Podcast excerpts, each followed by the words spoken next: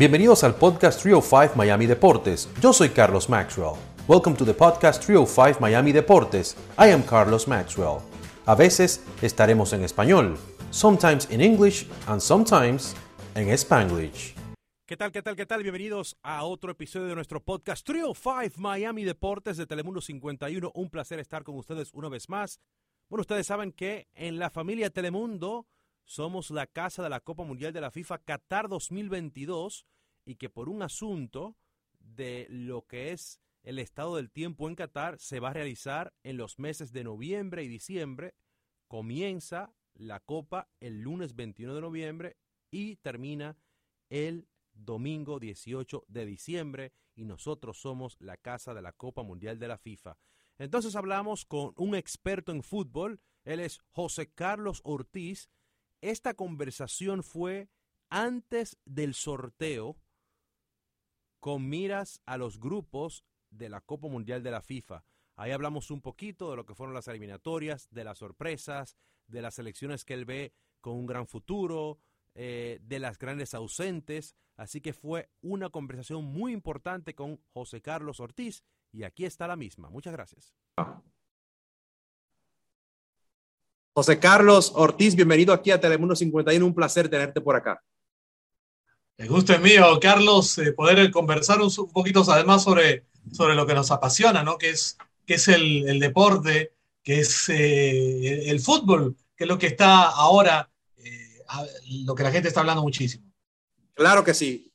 José Carlos, ya este viernes ya se va a hacer el sorteo final con miras a la Copa Mundial de la FIFA Qatar 2022 durante las eliminatorias, tu punto de vista en cuanto a las sorpresas de los equipos que se quedan fuera y de los equipos que van. Bueno, en el, caso del lado de las, de las Américas, y tenemos que hablar de esta parte del, continente, arrancando por, por, la CONCACAF, primero creo que la gran sorpresa es que Canadá ya ha sido el puntero de, este grupo. Canadá ha revitalizado tremendamente el fútbol de, ese país y desde el año 86, que, donde México fue la, la sede de que esta selección no llegaba a un mundial. Gran trabajo el, que ha hecho esta selección y es la gran sorpresa, creo, por el lado de la CONCACAF.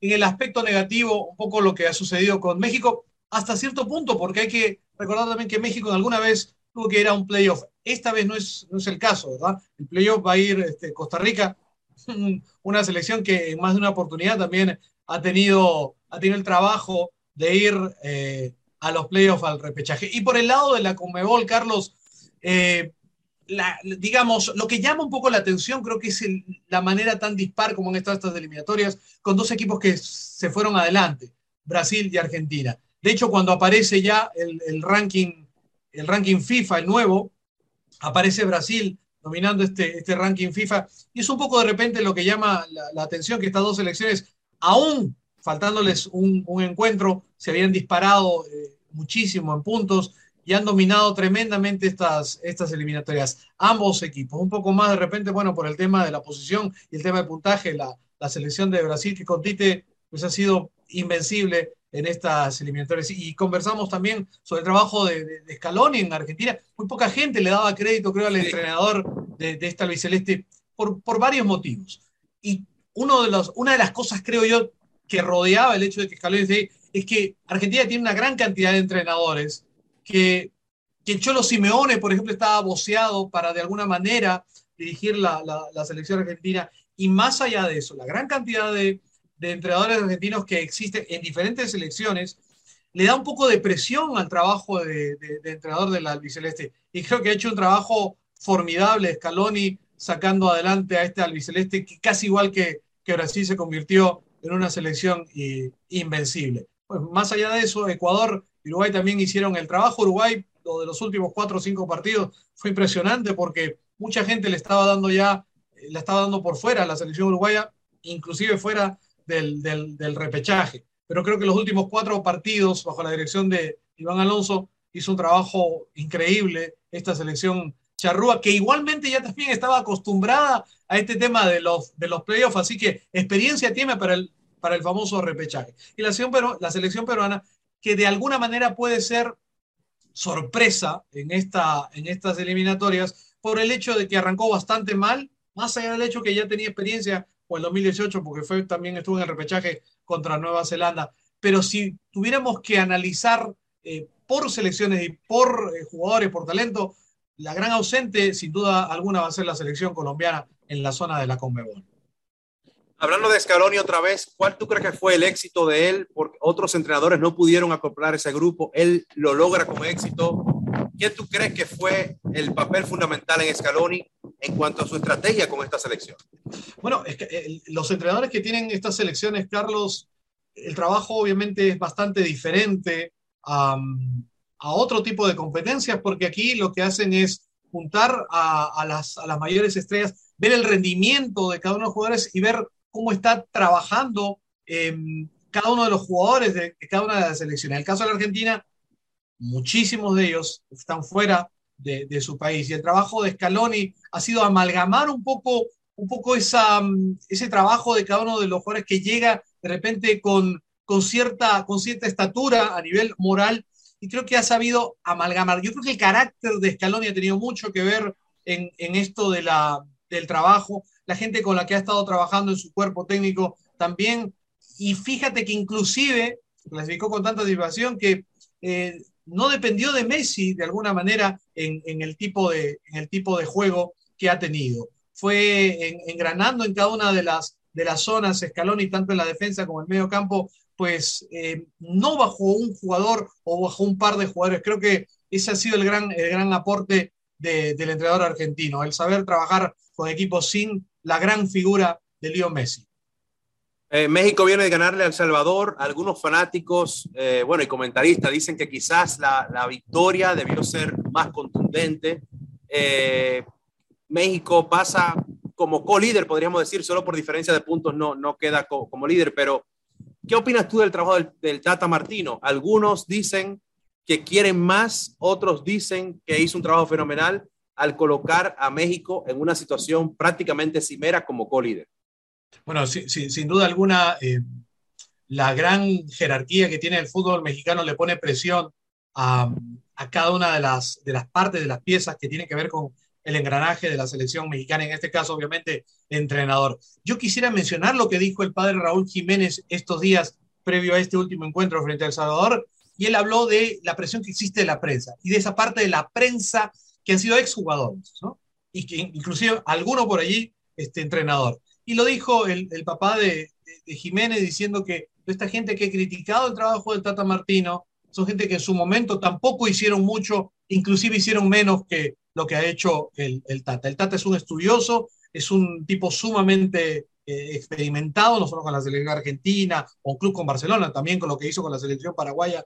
Y creo que es cierto, está como al debe lo del Tata pero esas voces que piden su salida del, de la selección, a mí me parece que sería descabellado a estas, a estas alturas. No hay que recordar que México pa pasó el, el, el, 2014 con, si no me equivoco, cuando vence en repechaje a Nueva Zelanda, así que no es hace mucho también que, que México pasó por esta, esta angustia, este nerviosismo de tener que ir a, a un partido de playoff, lo saltó muy bien con, con Herrera, pero creo que lo del Tata me parece que ha sido, está al debe, cierto, creo que puede mejorar muchísimo y creo que el Tata debería, debería permanecer más allá de todas esas voces críticas que uno está escuchando. Una de las más fuertes creo que fue la de Herrera cuando, cuando habló pidiendo su dimisión en caso de que él no se encuentre eh, bien de salud. Tata Mar Martino ha mantenido un poco la calma, no ha querido comentar nada sobre esos, esos rumores que hay.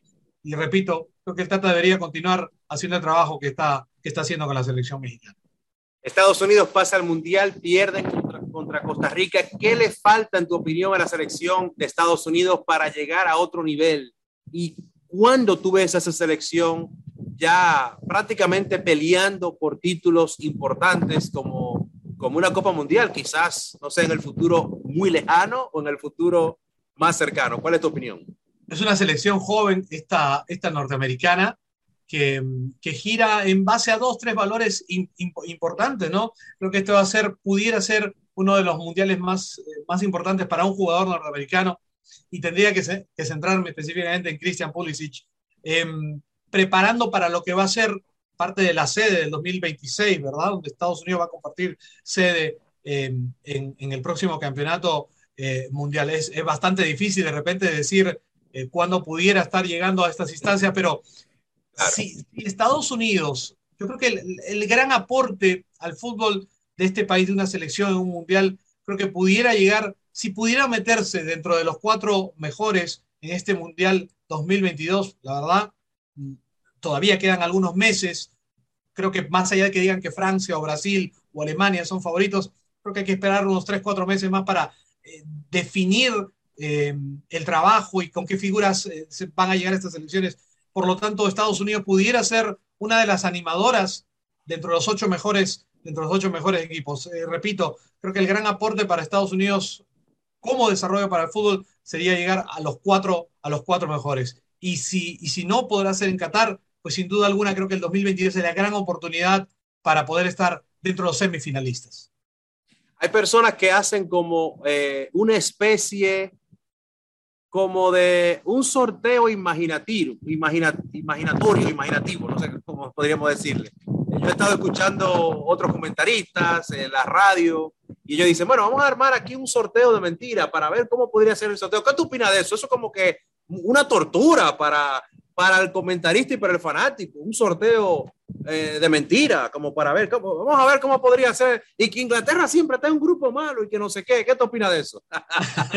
bueno, eso es, parte del juego que hay con, con, los fanáticos, ¿no? Con, con, sabiendo que ya hay cuatro bombos, ¿verdad? Entonces, basado en eso, uno, si tú sabes que de repente tu selección, digamos, si sabes que tu selección, que es de México, está en el bombo 2, te fijas quién va a estar en el bombo 3, donde realmente va a ser la disputa, porque uno, más allá de todo, piensa el bombo 1, caramba, es seguro clasificado. Hay que pensar quién, si yo estoy en el bombo 2, voy a, estar, voy a ver quién está en el bombo 3. Y si yo fuera de, pues eh, estaría apoyando a la selección mexicana y tratando de ver cómo le va a ir a, a, México, tendría que fijarme en los equipos que van a estar como Irán, como Japón, de repente uno estará pensando, caramba, que me toque, no sé, Corea del Sur, aunque ahora las distancias, como bien sabemos, Carlos, se han acordado tantísimo que este jueguito de los bombos creo que ya queda de, lado. Hay, hay equipos tan fuertes como Senegal, donde el gran eh, Sadio Mané juega, va a estar en el bombo 3 y que le puede tocar a la selección eh, mexicana, ¿no? Por mencionar alguna. Polonia, donde está Lewandowski, Marruecos, es decir,